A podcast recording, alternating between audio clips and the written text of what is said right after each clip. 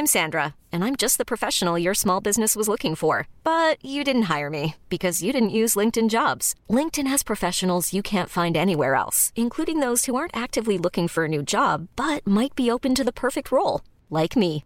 In a given month, over 70% of LinkedIn users don't visit other leading job sites. So if you're not looking on LinkedIn, you'll miss out on great candidates like Sandra. Start hiring professionals like a professional. Post your free job on linkedin.com/achieve today. Hey, I'm Ryan Reynolds. Recently, I asked Mint Mobile's legal team if big wireless companies are allowed to raise prices due to inflation. They said yes. And then when I asked if raising prices technically violates those onerous two-year contracts, they said, "What the f*** are you talking about? You insane Hollywood ass."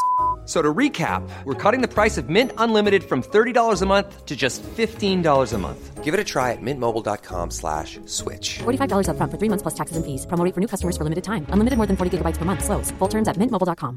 Hey, it's Ryan Reynolds, and I'm here with Keith, co-star of my upcoming film, If, only in theaters May 17th. Do you want to tell people the big news? All right, I'll do it. Sign up now and you'll get unlimited for $15 a month in six months of Paramount Plus Essential Plan on us. Mintmobile.com slash switch. Upfront payment of $45 equivalent to $15 per month. Unlimited over 40 gigabytes per month. Face lower speeds. Videos at 480p. Active Mint customers by 531.24 get six months of Paramount Plus Essential Plan. Auto renews after six months. Offer ends May 31st, 2024. Separate Paramount Plus registration required. Terms and conditions apply if rated PG. Buenas noches, bienvenidos al Criminalista Nocturno.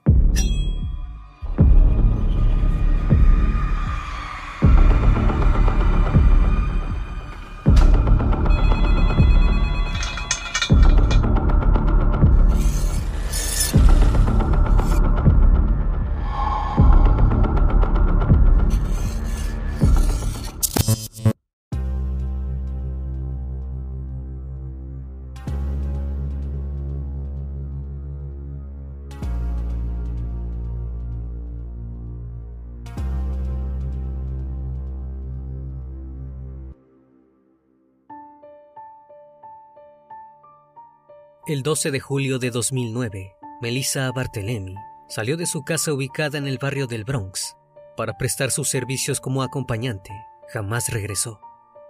El 26 de agosto, su familia llevaba más de un mes buscándola, desesperadamente, y su hermana de 16 años recibió una llamada. Provenía nada más ni nada menos que del número de la joven.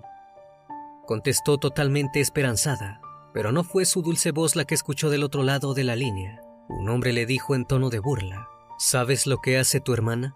Es una fácil. Posteriormente le describió cómo la había atacado. Luego le aseguró que jamás volvería a ver a Melissa, porque él la había privado de la vida. Acto seguido, colgó el teléfono, sin dar lugar a una respuesta. Más de un año después, el cuerpo de la joven desaparecida fue hallado al costado de una ruta en el sur de Long Island. Estaba enterrado bajo una espesa maleza dentro de una bolsa de arpillería. Este sería tan solo uno de los episodios de la serie, de eventos que aterrorizaría a los residentes del estado de Nueva York y que desembocó en una de las investigaciones más importantes de la historia de Estados Unidos. El criminalista nocturno. Era la noche del primero de mayo de 2010. Una joven de 23 años llamada Shannon Gilbert salió de su casa ubicada en Nueva Jersey, Estados Unidos, para ejercer sus servicios como acompañante. Fue hasta la casa de un cliente, ubicada en Gilgo Beach, Long Island. Horas después, salió huyendo despavorida, corrió por la playa y marcó al número del 911. Luego de eso, no se supo nada más de ella. Durante los ocho meses siguientes, la policía del condado de Suffolk se dedicó a buscar el cuerpo. El 11 de diciembre de 2010, mientras se encontraban rastreando las dunas de una carretera de Gilgo Beach, un hallazgo los tomó completamente por sorpresa. Vieron entre la maleza un conjunto de restos al parecer de mujer. Lo extraño fue que no se trataba de Gilbert, sino de Melissa Barthelemy, una joven de 24 años. Había sido vista por última vez la noche del 12 de julio de 2009, saliendo del apartamento donde vivía en el Bronx. Le dijo a una amiga que se encontraría con un hombre para prestar sus servicios como acompañante y que regresaría por la mañana. El 18 de julio, la madre de Barthelemy denunció su desaparición. La única pista que se tuvo desde entonces fueron los registros de su teléfono celular. Estos mostraron actividad en Manhattan y en las villas de Freeport, Massapequa y Lindenhurst, pertenecientes a Long Island. El desconcierto se convirtió rápidamente en horror cuando dos días después se descubrieron partes de tres mujeres más en la misma zona de Gilgo Beach.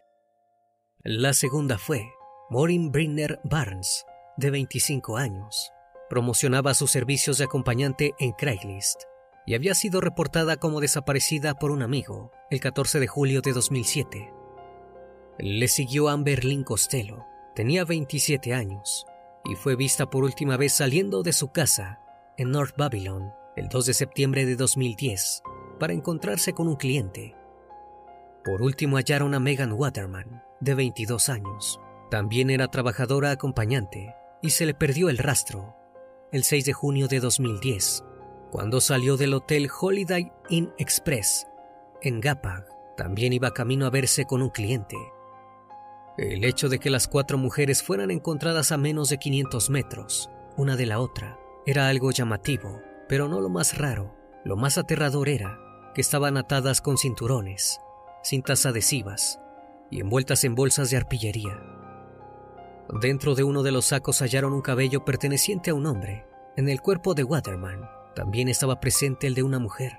No obstante, la tecnología de ese momento era algo precaria y las pruebas de ADN no arrojaron ningún resultado que sirviera para dar con él o los culpables.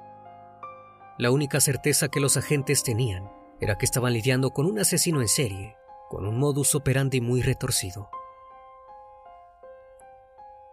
Durante los meses siguientes, aparecieron seis cuerpos más. Habían sido dejados a lo largo de varios kilómetros en la misma autopista de la costa sur de Long Island, excepto por un hombre y un niño. Todas las víctimas eran mujeres. Recién en diciembre de 2011, se encontró exactamente en el mismo lugar el cuerpo de Gilbert, la mujer por la cual se había iniciado la búsqueda.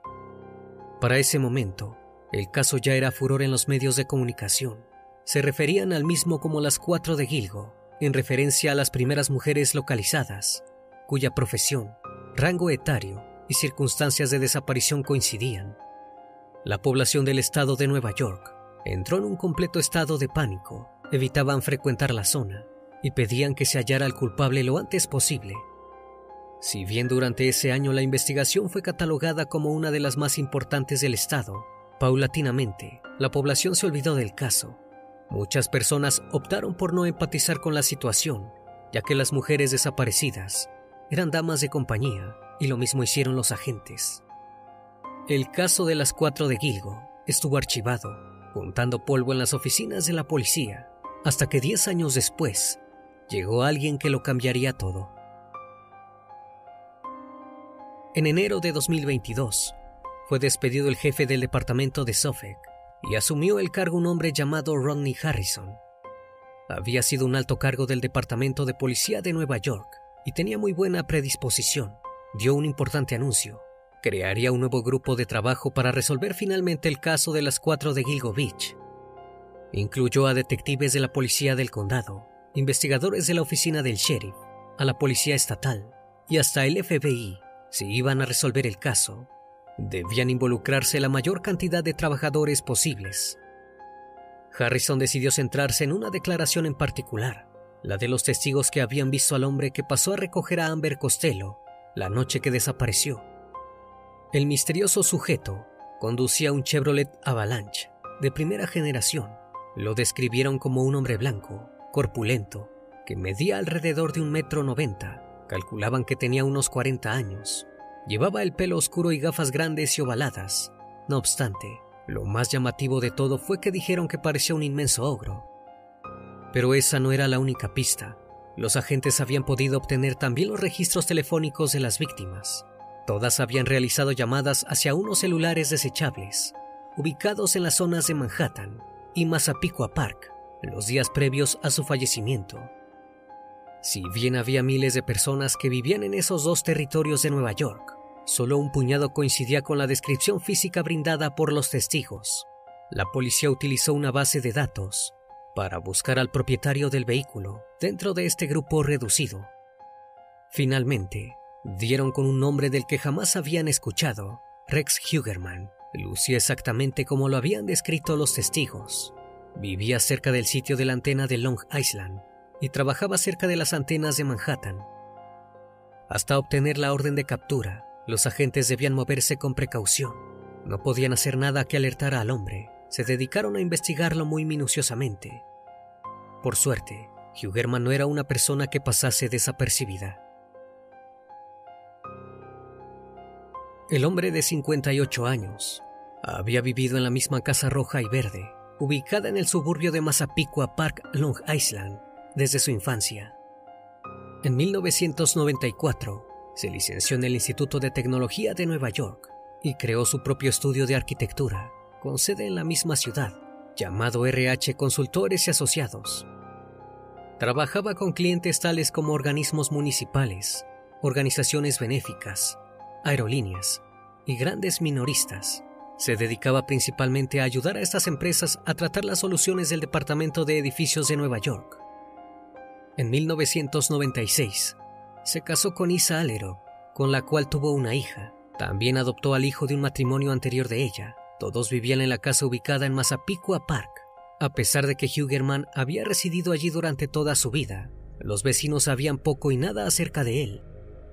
Les llamaba sumamente la atención lo destartalada que se encontraba la vivienda y lo poco sociable que era la familia. Sin embargo, jamás vieron ninguna actividad sospechosa. Hugerman salía todos los días de su casa con un traje y un maletín para ir al trabajo. Aparentaba tener una vida normal. Pero la realidad es que el corpulento hombre ya tenía conflictos con la ley. En septiembre de 2007, un edificio de apartamentos de Harlem lo contrató para llevar a cabo una renovación.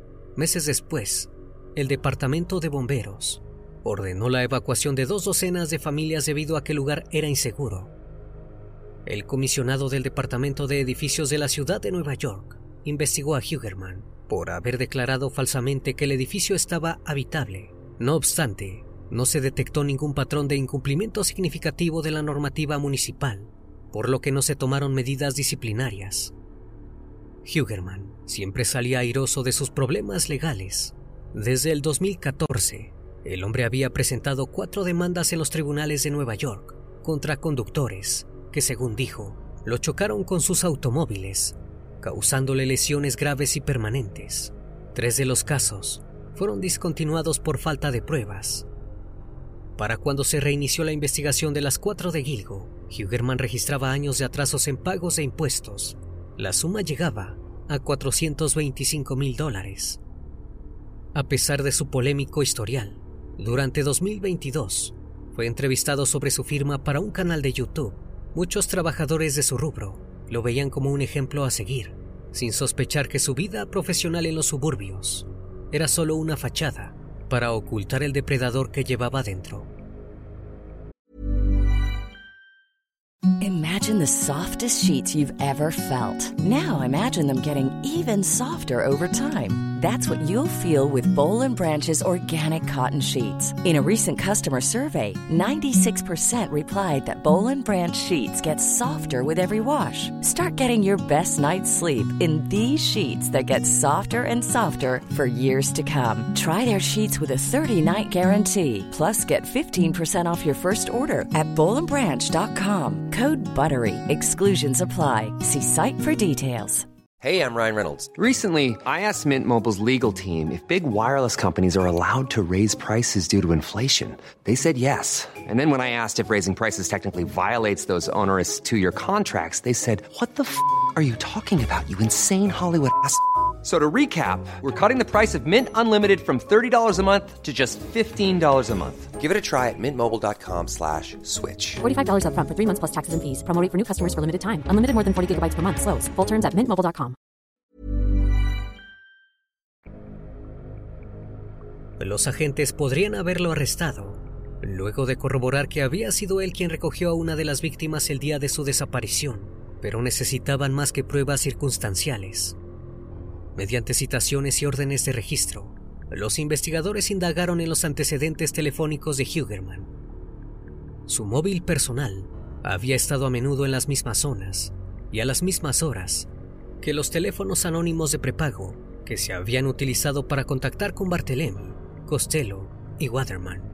Se había puesto en contacto con la familia de una de ellas. Durante esta llamada, Hugerman admitió haberla privado de la vida y abusado de ella. Uno de estos celulares tenía registrada una cuenta falsa en Tinder con el nombre de Andrew Roberts.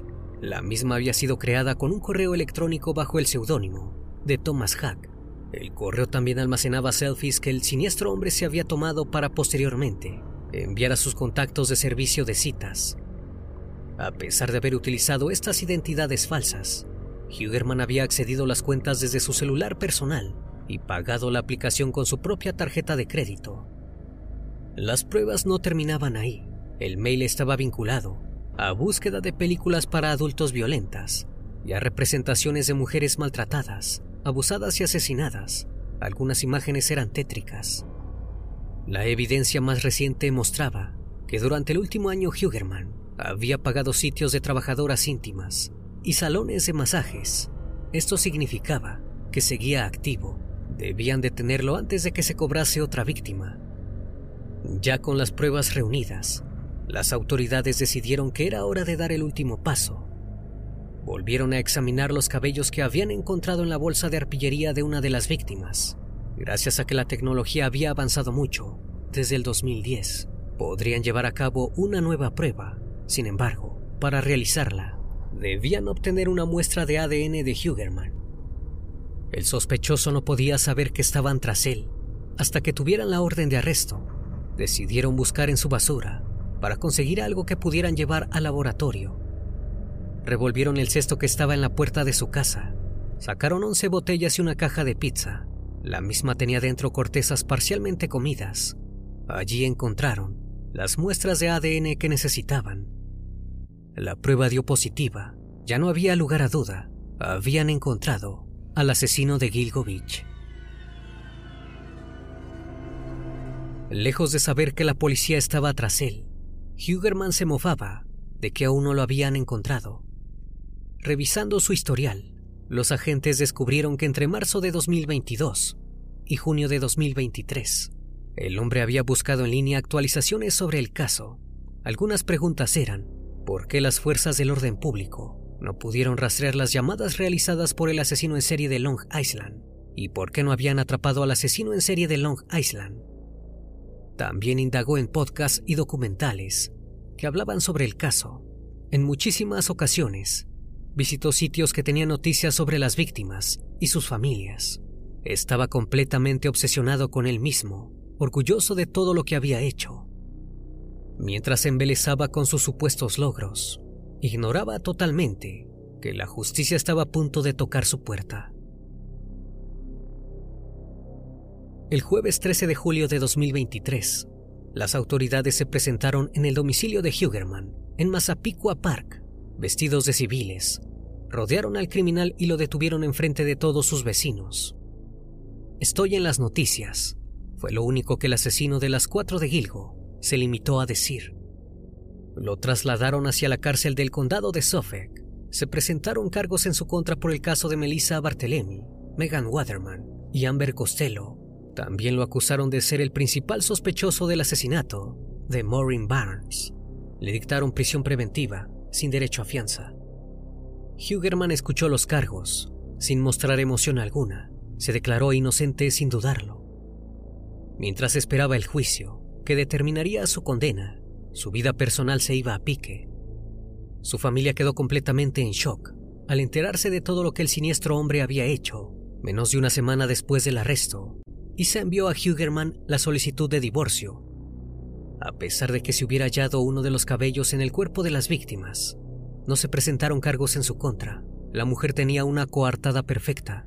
Había estado fuera de la ciudad durante todas las desapariciones. Pero eso no era suficiente para que la sociedad no la condenara. Durante una entrevista, Isa pidió a la prensa que respetaran su privacidad, ya que la noticia había afectado mucho a ella y a todos sus parientes.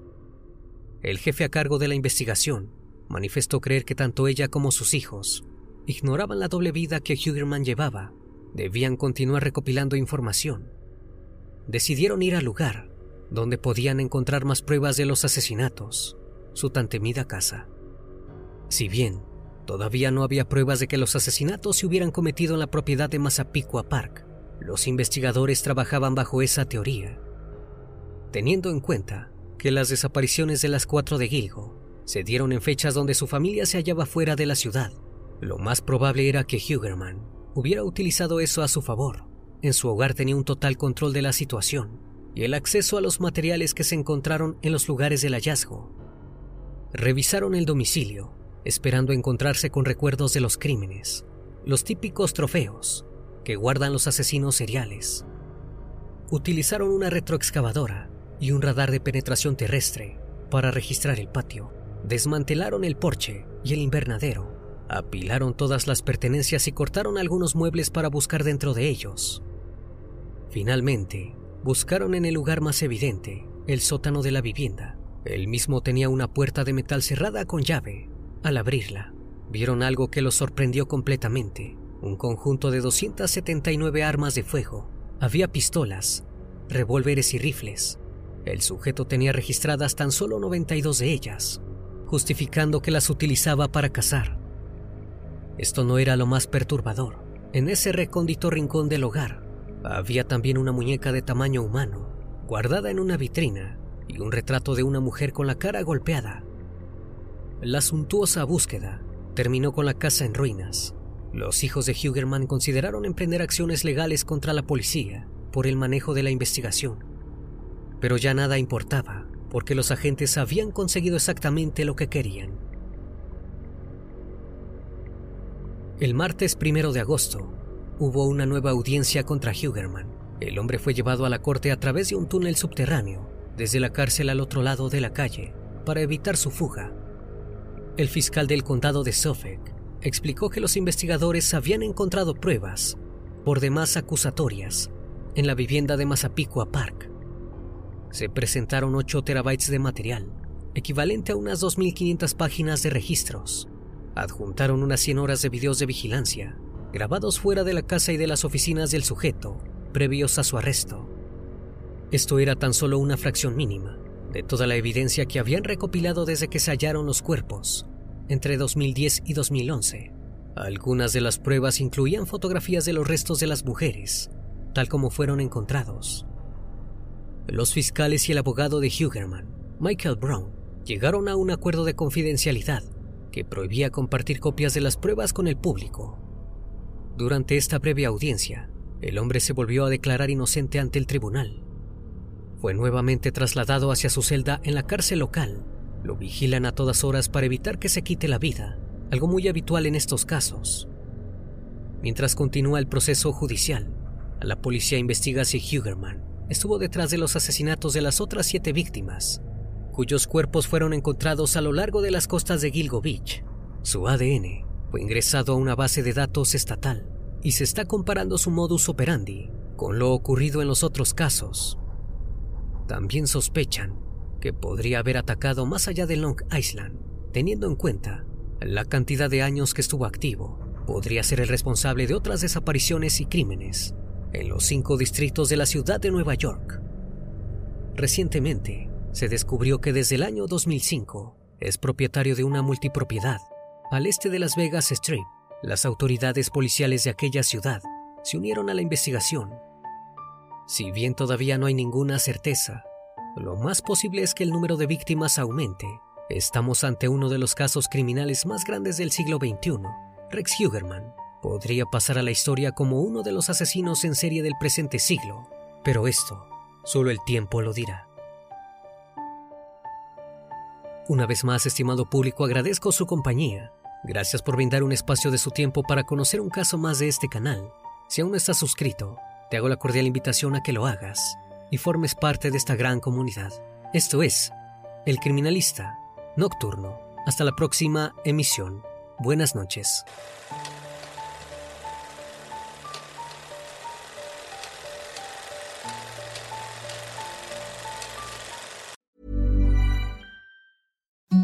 Imagine the softest sheets you've ever felt. Now imagine them getting even softer over time. That's what you'll feel with Bowl and Branch's organic cotton sheets. In a recent customer survey, 96% replied that Bowl and Branch sheets get softer with every wash. Start getting your best night's sleep in these sheets that get softer and softer for years to come. Try their sheets with a 30-night guarantee. Plus, get 15% off your first order at bowlandbranch.com. Code BUTTERY. Exclusions apply. See site for details. When you make decisions for your company, you look for the no-brainers. And if you have a lot of mailing to do, stamps.com is the ultimate no-brainer. It streamlines your processes to make your business more efficient, which makes you less busy. Mail checks, invoices, legal documents, and everything you need to keep your business running with stamps.com.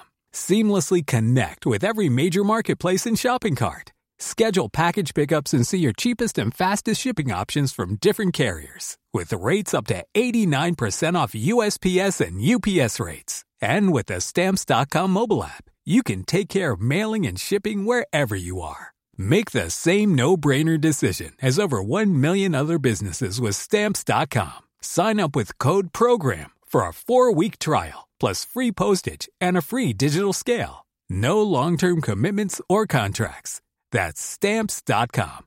Code PROGRAM.